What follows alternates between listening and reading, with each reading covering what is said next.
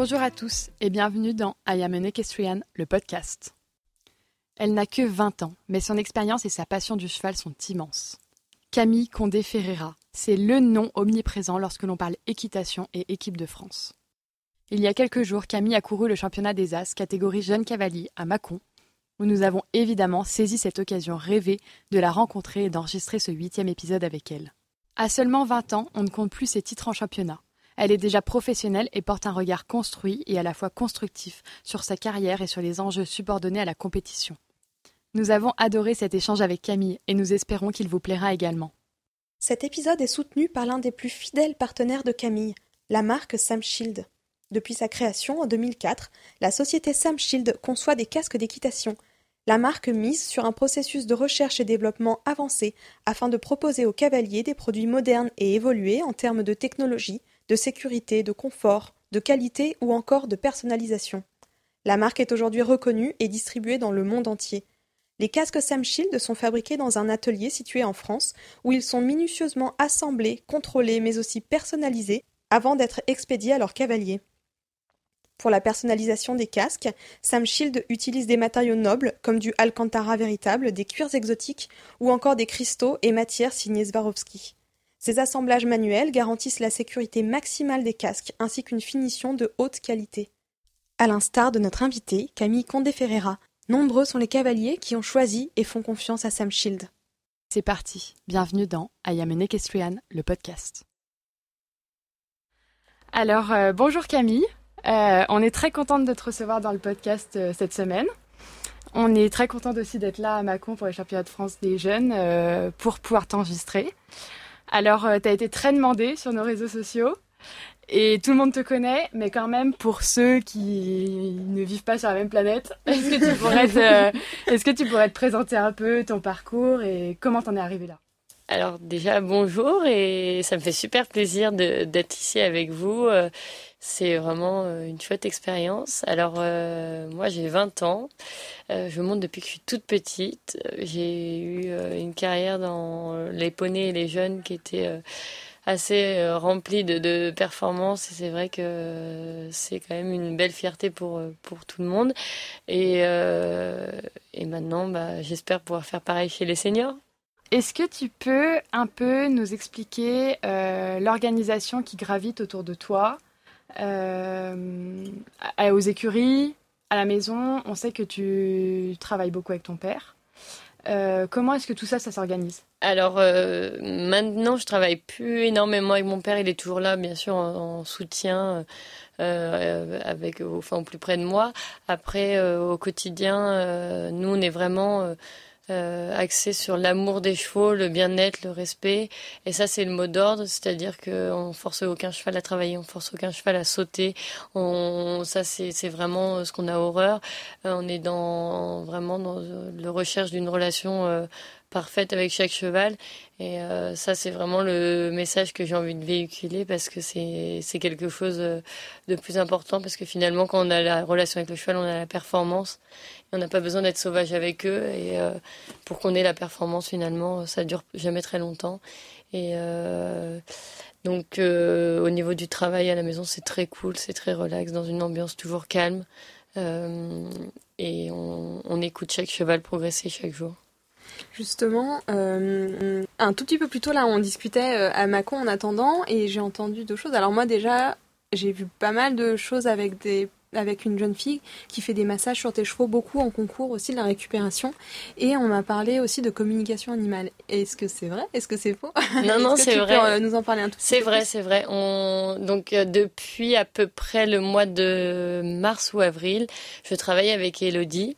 Euh, donc Elodie est une, une de mes plus belles rencontres. Je pense surtout euh, euh, enfin de l'année, même une très belle rencontre tout simplement. C'est une fille formidable, donc elle a le même point de vue euh, que nous.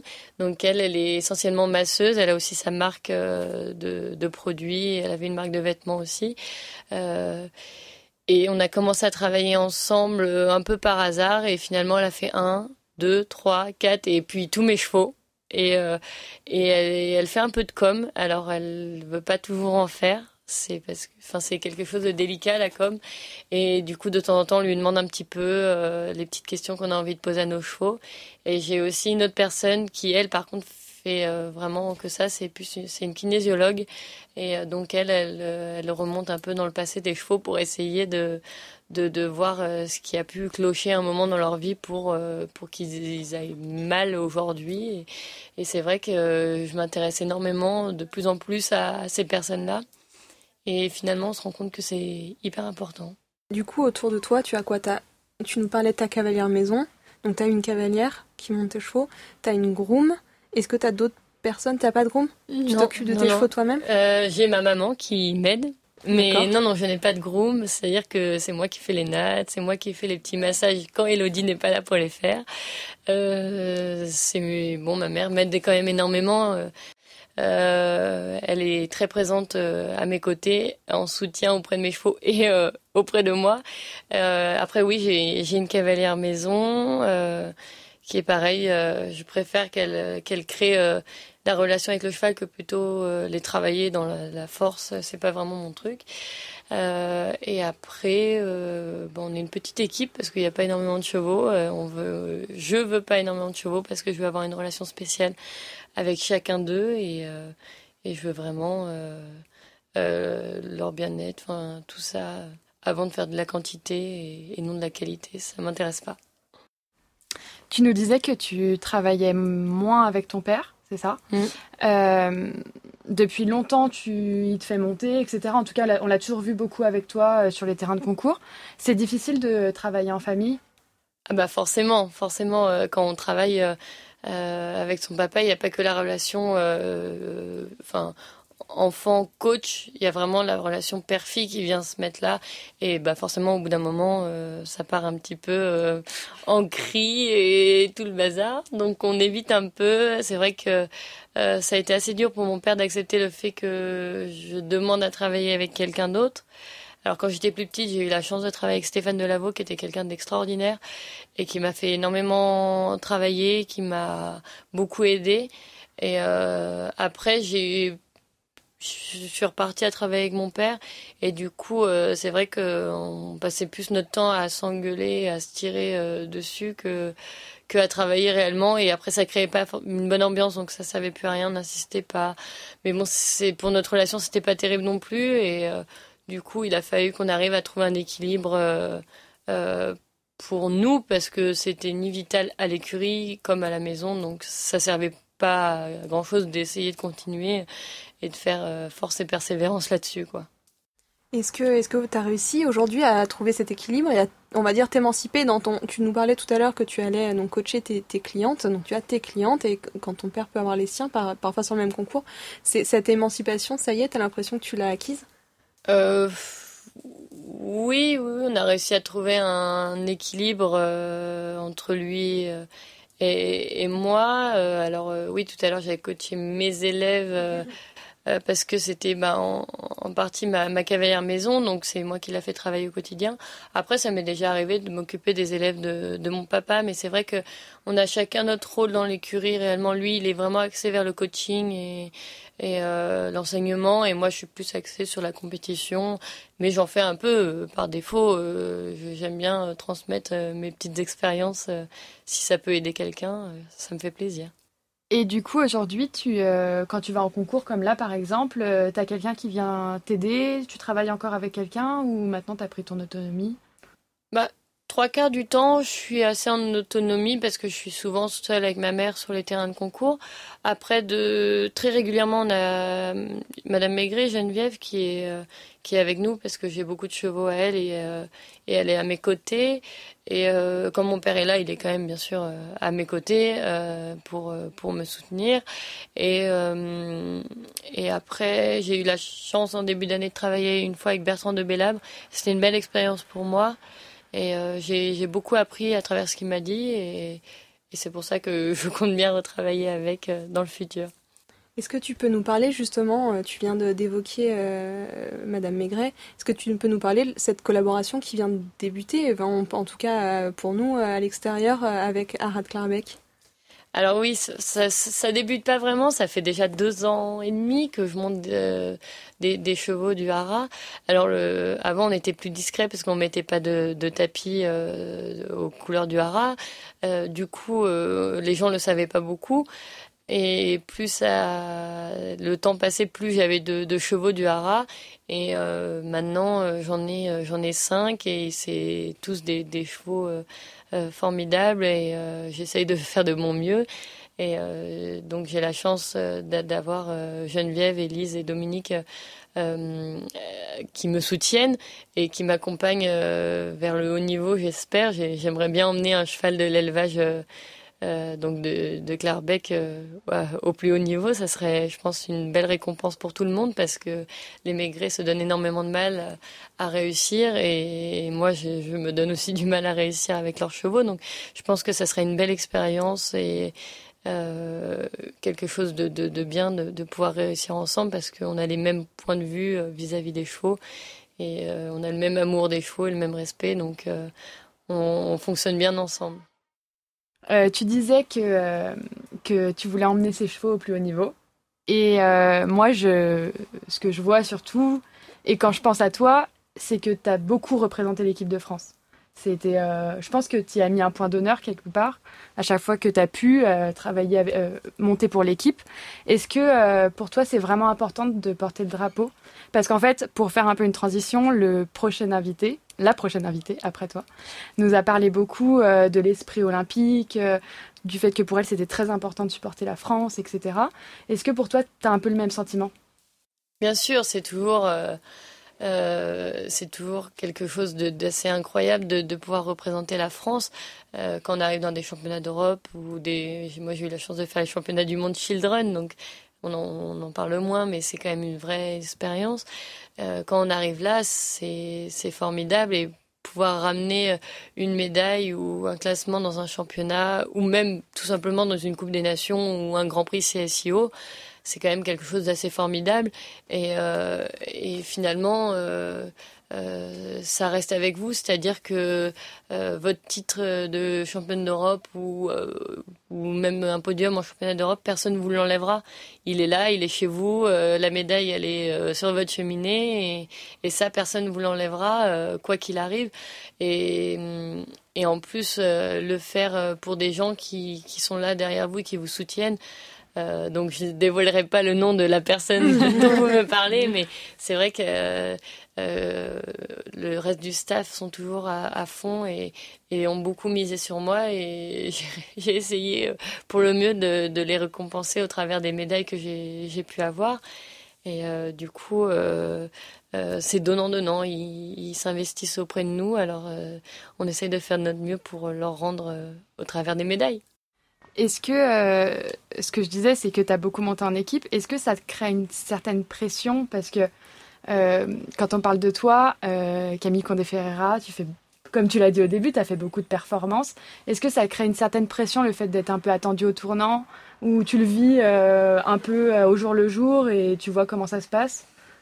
C'est un peu 50-50. Ça a été dur, ça le sera encore. Mais il faut savoir faire aussi euh, abstraction de ça. Il faut réussir à, à euh, faire avec. C'est vrai que j'ai eu beaucoup de mal euh, à revenir euh, l'année après mes championnats d'Europe parce que on a fait avec Pirol la meilleure performance donc dans le championnat d'Europe. Il fallait revenir, refaire bah mieux, non, mais au moins aussi bien parce que de toute façon on pouvait pas faire mieux. Et finalement, c'est une pression énorme parce que euh, revenir pour euh, finir, euh, bon, au final, c'est déjà bien, mais dans les 15 premiers, c'est c'est très dur psychologiquement à vivre. Quand on a été le meilleur, se retrouver dans les 15 premiers. Donc c'est vrai que l'année où j'ai été deuxième, donc l'année d'après euh, mon titre de championne d'Europe, ça a été très très dur psychologiquement. J'ai très très mal vécu mon championnat d'Europe. Ça a été très dur parce que euh, chaque manche, je pensais avoir passé la plus dure et finalement c'était de plus en plus dur. Et il fallait rien lâcher et il fallait encore être plus forte et et vraiment, j'ai eu du mal parce que tout le monde m'attendait et, euh, et bien sûr qu'il y a des gens qui souhaitent notre bien, mais aussi beaucoup de gens qui souhaitent notre mal. Et ces gens-là, on n'a pas envie de leur faire plaisir. on a envie de leur prouver que bah on est là et on va encore, enfin on va encore leur faire un peu de mal parce que parce qu'on va on va être plus fort que ce qu'ils espéraient et c'est vrai que euh, c'est pas toujours facile.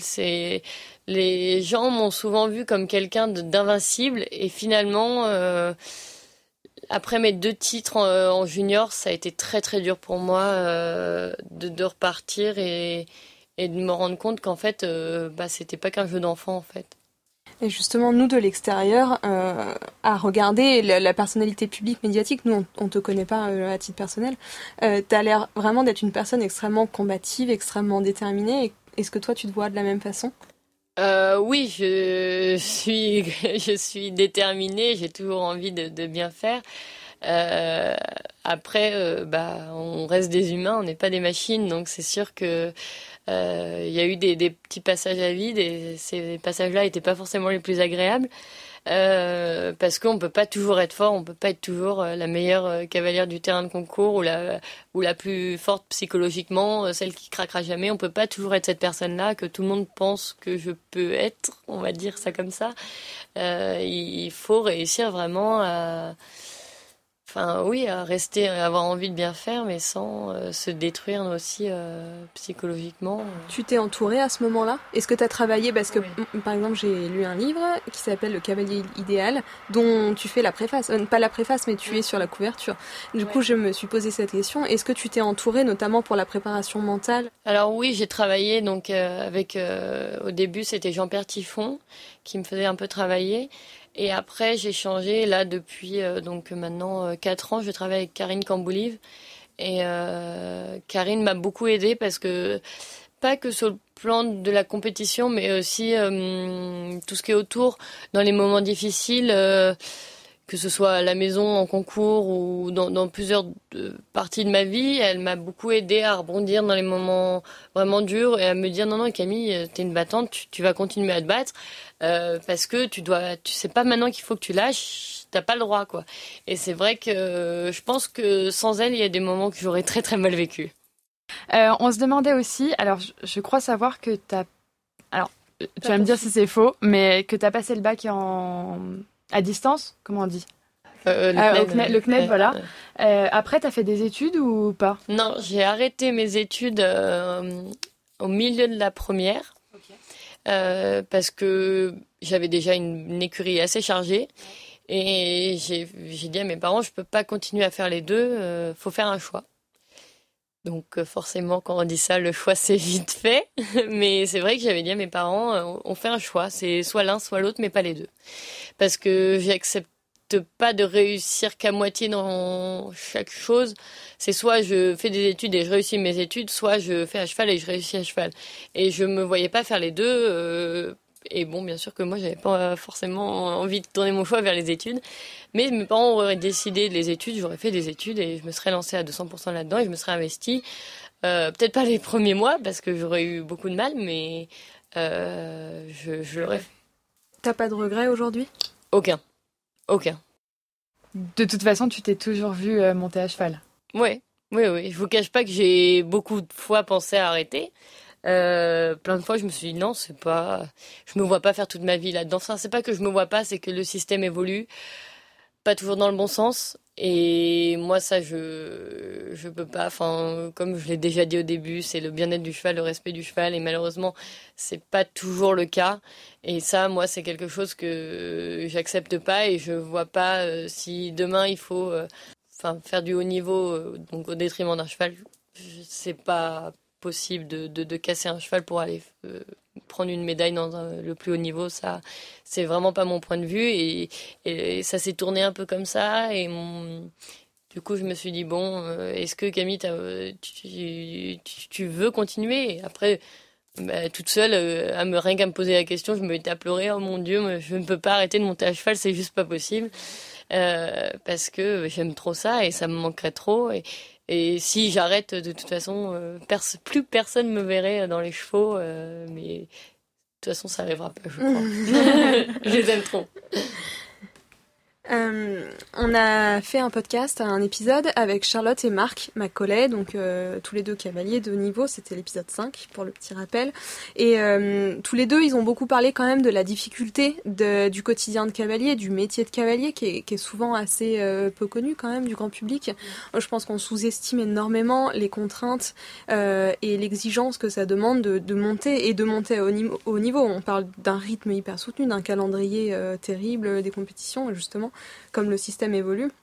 À toi, comment tu le vis euh, En fait, on en, parlant de toi, on avait beaucoup eu accès à des échanges avec des jeunes cavaliers et, qui veulent, qui rêvent tous un peu de devenir cavalier. Si tu devais t'adresser à eux, qu'est-ce que tu leur dirais de, ce métier-là, de ton quotidien et de, et de conseils pour, pour leur euh, avenir à eux?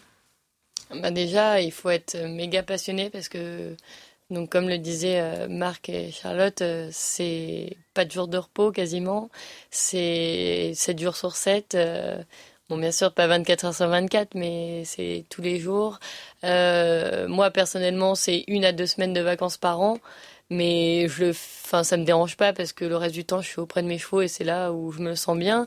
je pense que si des jeunes veulent se lancer euh, donc dans, une carrière de cavalier ou, de groom auprès des chevaux en tout cas, il faut qu'ils soient sûrs de leur choix et qu'ils soient méga passionnés parce qu'il faut pas que bah, un moment ça soit au détriment des chevaux, que bah, comme c'est dur, parce que c'est très très dur et euh, sans parler du côté financier, euh, c'est dur et il faut être sûr de son choix à ce moment-là pour partir et s'investir à 200% dans, dans, dans les écuries, dans les chevaux, dans tout ça. C'est hyper important de s'investir là-dedans.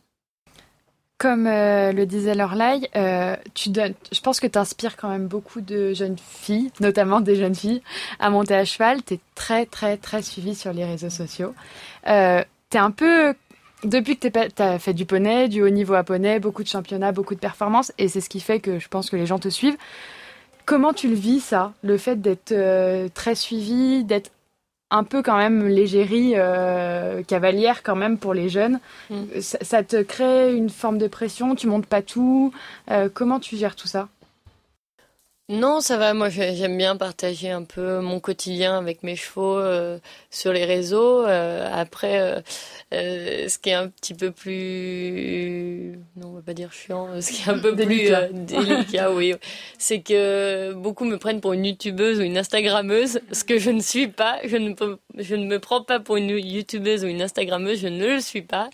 Et ça, il y en a beaucoup qui, qui pensent que je suis surtout une instagrammeuse, ce qui n'est pas le cas. Et euh, moi, j'aime bien, c'est vraiment recevoir des messages euh, des gens. Euh, avant, j'avais quelques messages négatifs, mais maintenant, ça, ça m'arrive plus beaucoup. Donc, c'est quand même que ça fonctionne bien et j'essaye de montrer le plus possible mon quotidien. Alors c'est sûr que bah oui, il y a des jours où il y a des petits trous sur mes stories que je je relâche un peu le téléphone parce que c'est vrai que après on devient un petit peu un petit peu accro à ça et c'est pas forcément que bon mais j'essaie de partager au maximum et, et de, de faire vivre mon quotidien euh, à, tout le monde au travers de quelques vidéos, mais j'essaie quand même de garder ma vie privée euh, de côté. Privée.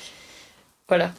Après, euh, et là je vais reprendre par rapport à moi mon expérience, comme j'ai travaillé un peu dans la filière côté entreprise, marque on est quand même, enfin c'est quand même un milieu où on est quand même un peu en rade au, niveau de la communication. C'est quand même une filière un peu empirique comme ça. T'es vraiment la cavalière 2.0 et pour euh, pour l'image publique et pour les partenaires qui t'entourent, c'est hyper important. Je veux dire, c'est hyper novateur euh, la façon que tu as de communiquer, etc. Et justement, tu es, bien entouré au niveau des partenaires parce que tu as de la visibilité. Comment tu les gères? Est-ce que tu es seul à gérer tes partenaires, c'est-à-dire les marques qui te suivent, etc. Comment tu les choisis? Enfin voilà, est-ce que que tu as deux trois euh, informations que tu peux nous, donner aussi à ce niveau-là? Euh, alors moi oui, je suis toute seule. De temps en temps, ma maman euh, euh, envoie deux trois petits mails quand il y a besoin, mais sinon je suis en direct avec euh, avec mes partenaires. C'est quand même ce qu'il y a de plus simple. Euh, après, j'essaye d'être le plus proche d'eux pour la moindre question ou alors s'ils ont besoin d'un conseil sur l'innovation de, quelque chose ou euh, ce que je peux penser de, de ce qui viennent de sortir. Enfin, après, j'ai beaucoup de partenaires que j'ai depuis longtemps où c'est plus des relations euh, un peu amicales que professionnelles. Et euh, j'essaye aussi de sélectionner les marques comme Bruno Delgrange qui recherche vraiment euh, euh, le bien-être des chevaux au travers des selles, euh, comment ils peuvent faire la meilleure selle pour que le cheval soit au mieux, ou alors par exemple Kentucky qui utilise que du mouton artificiel pour pas avoir de rapport avec les animaux, que du cuir aussi artificiel aussi, des emballages recyclables, enfin ça c'est quand même des, des petits trucs importants que, que j'essaye de, de favoriser dans mes, mes choix de, de, partenaires. Euh, tu, je crois savoir que tu prépares quand même pas mal l'avenir avec les jeunes chevaux. Euh, c'est important pour toi. Euh, enfin, forcément, c'est important quelque part parce que tu es obligé de préparer l'avenir avec des jeunes parce que c'est eux qui, qui, vont prendre la relève quelque part. Mais tu t'y attelles beaucoup? Alors, je m'y mets de plus en plus. C'est tout simplement parce qu'on a fait un petit élevage familial avec un poulain par an. Donc euh, notre première pouliche à 4 ans. Donc comme j'en avais une, je me suis dit, bon bah si j'en ai une, pourquoi pas deux? Donc on en avait deux et maintenant on se retrouve avec cinq. donc la, la famille s'est bien agrandie. Euh, J'en ai, euh, enfin on en a acheté trois l'année dernière euh, avec euh, des amis euh, pour essayer de voir ce qu'on pouvait faire. et c'est des choses super sympas et on va essayer ensemble de, les faire progresser et pourquoi pas un jour faire le crack qui, qui gagnera les championnats. Mais c'est vrai que maintenant les chevaux coûtent de plus en plus d'argent, donc vaut mieux les acheter jeunes et les faire grandir. Ça coûte un petit peu moins cher et en plus on crée on crée une vraie relation avec eux et on a une une petite fierté de se dire que c'est nous qui l'avons préparé, qu'on ou net fait net parce qu'on a aussi notre petit élevage. Donc euh, si un jour on a euh, notre petite freestyle de John qui devient une championne, alors là on sera les plus heureux du monde. On va essayer de suivre ça. Où est-ce que toi tu te vois euh, dans dix ans? Je vous fais la même réponse que dans la dernière interview. non, bah, dans l'idée, oui, je, dans dix ans, euh, ben voilà, c'est, j'ai répondu la dernière fois, euh, avec vous, euh, avec plein de médailles, et on parlera de ça, j'espère. ça sera une belle, une belle expérience, mais euh, oui. T'as des envies olympiques Bien sûr, tout le monde a envie de faire des Jeux olympiques, des championnats du monde, des championnats d'Europe, bien sûr seniors. Hein. Euh, tout le monde a envie de ça. Après, euh, y arriver, c'est quand même quelque chose d'autre. Mais déjà, accéder aux 5 étoiles, être performant 5 étoiles, et après, euh, les résultats euh, feront le reste. C'est ça qui te fait te lever le matin oui, oui, oui, ça, oui, oui, mais pas que ça. C'est vraiment de retrouver mes chevaux. Je pense que je me répète, mais c'est avant tout de d'avoir mes chevaux en bon état et et euh, bien dans leur corps avant avant de la la, la performance, quoi. Alors on va pas, on va essayer de pas te faire pleurer. mais est-ce que tu penses que tout ça c'est notamment grâce à Pyrrhol euh, oui, oui, oui. Bon, vous inquiétez pas, je vais pas pleurer à ce moment-là. La dernière fois, ils ont mis du temps avant de me faire pleurer. Euh, oui, bah Pyrol, elle a quand même bien lancé, euh, bien lancé le petit train, on va dire. Hein. C'est elle qui a commencé avec euh, deux médailles en championnat d'Europe euh, Children, et après l'année d'après un classement, enfin une finale en junior, et après deux titres en junior les deux années suivantes. Enfin, oui, bien sûr, elle a lancé un peu euh, le train et maintenant, faut accrocher les wagons et que le train soit long, quoi. Mais c'est vrai que oui, elle y est pour beaucoup et et maintenant j'ai un autre cheval que j'aime par-dessus tout, c'est Valgo. Valgo, on en parle moins, mais ça c'est ma petite prunelle de mes yeux et c'est avec lui que maintenant j'ai envie de de, de voir les plus belles médailles, on va dire. On parlait d'élevage et je me demande quand même, est-ce que vous avez des produits de Pyrrole? Non, non, non. Euh, Pyrrole, elle nous appartient pas. Donc, euh, elle a fait des poulains, mais c'est sa propriété, enfin, du côté de sa propriétaire, pas de notre côté à nous. D'accord. J'avais juste une question qu'en fait qui nous a été posée par quelqu'un sur Instagram quand euh, on a hum, sollicité un petit peu les gens qui nous suivent pour savoir s'ils avaient des questions à te poser. C'est par rapport à la transition poney-cheval. Est-ce que c'est difficile? Est-ce que pour toi ça a été difficile? Dans quelle mesure ça peut euh, impacter un peu, on va dire, la suite euh, des envies de équestre, etc. Alors pour moi, ça a jamais été très dur parce que mon père m'a mis tout de suite à cheval. Donc on peut faire des concours chevaux à partir de 10 ans au niveau amateur. Donc tout de suite, euh, il m'a mis euh, à. Il m'a dit, bah tu vas monter les deux. Et donc c'est vrai que ça a été assez naturel pour moi de passer du cheval au poney. J'ai déjà fait des concours avec un cheval et un poney, ça m'a jamais dérangé. Après, j'avais quand même des poneys qui se rapprochaient beaucoup des chevaux. Euh, mais je pense pour les gens euh, qui ont envie de ne pas rater cette transition-là, c'est vraiment qu'ils aient leur poney et leur cheval en même temps. C'est pas donné à tout le monde, mais c'est là où on réussit le mieux. De monter les deux, il y a un temps d'adaptation, mais après ça se fait tout seul et finalement on n'a presque pas de transition en fait. Et c'est vrai que pour moi ça a été assez normal de, de, monter les deux en même temps. En tout cas, euh, bah nous on te souhaite plein de belles choses des jeux, des championnats, tout ce que tu veux. La euh, finale demain. La finale demain, euh, évidemment, ouais. Déjà dans un premier temps. Et puis, bah, peut-être que tu nous redonneras tes impressions euh, dans 10 ans, hein, qui sait. Et on te remercie beaucoup d'avoir pris ce temps pour nous. Bah, de rien. Merci à vous. Nous ne connaissions pas du tout Camille avant cet épisode et nous sommes vraiment très contentes d'avoir pu partager ce moment avec elle. On espère vraiment que cet épisode vous a plu. Vous pouvez nous faire tous vos retours en message privé sur Instagram. Si vous ne faites pas encore partie de ces 121 000 abonnés, vous pouvez retrouver Camille sous son nom sur Instagram, notre partenaire Sam Shield sur les réseaux sociaux, ainsi que nous sur notre page I Am an Equestrian Podcast. Si vous souhaitez soutenir I Am an Equestrian, vous avez la possibilité de verser un tip, c'est-à-dire un pourboire, à partir de 1 euro sur la plateforme sécurisée Tipeee. Chaque tip est pour nous d'un précieux soutien. On vous retrouve le mercredi 21 août premier jour des championnats d'Europe de Rotterdam pour notre prochain épisode avec une invitée très spéciale. À très vite!